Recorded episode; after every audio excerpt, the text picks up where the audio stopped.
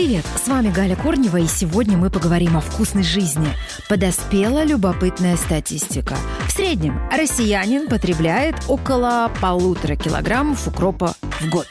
На деле эта цифра еще больше, поскольку статистика не учитывает зелень, которую выращивают на огороде. Считается только тот укроп, что покупается в магазинах.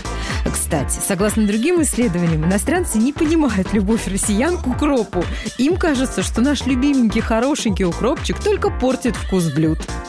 Кстати, молодые побеги укропа уже появились, они э, вкусны, они свежи. Их можно высушить или засолить на зиму. Зима через несколько месяцев, мы всегда об этом помним. Аромат никуда не денется.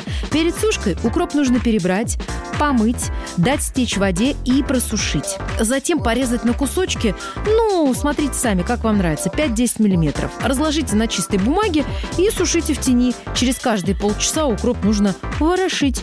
Сухой укроп укладывают в сухие чистые банки, закрывают крышками и хранят в темном сухом месте. А для засолки вам также потребуется вымытый и нарезанный укроп.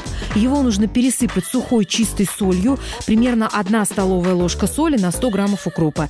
Перемешать, положить в чистую сухую банку, закрыть и хранить в том же чистом, сухом и прохладном месте. На сегодня это все. Ваша Галя Корнева.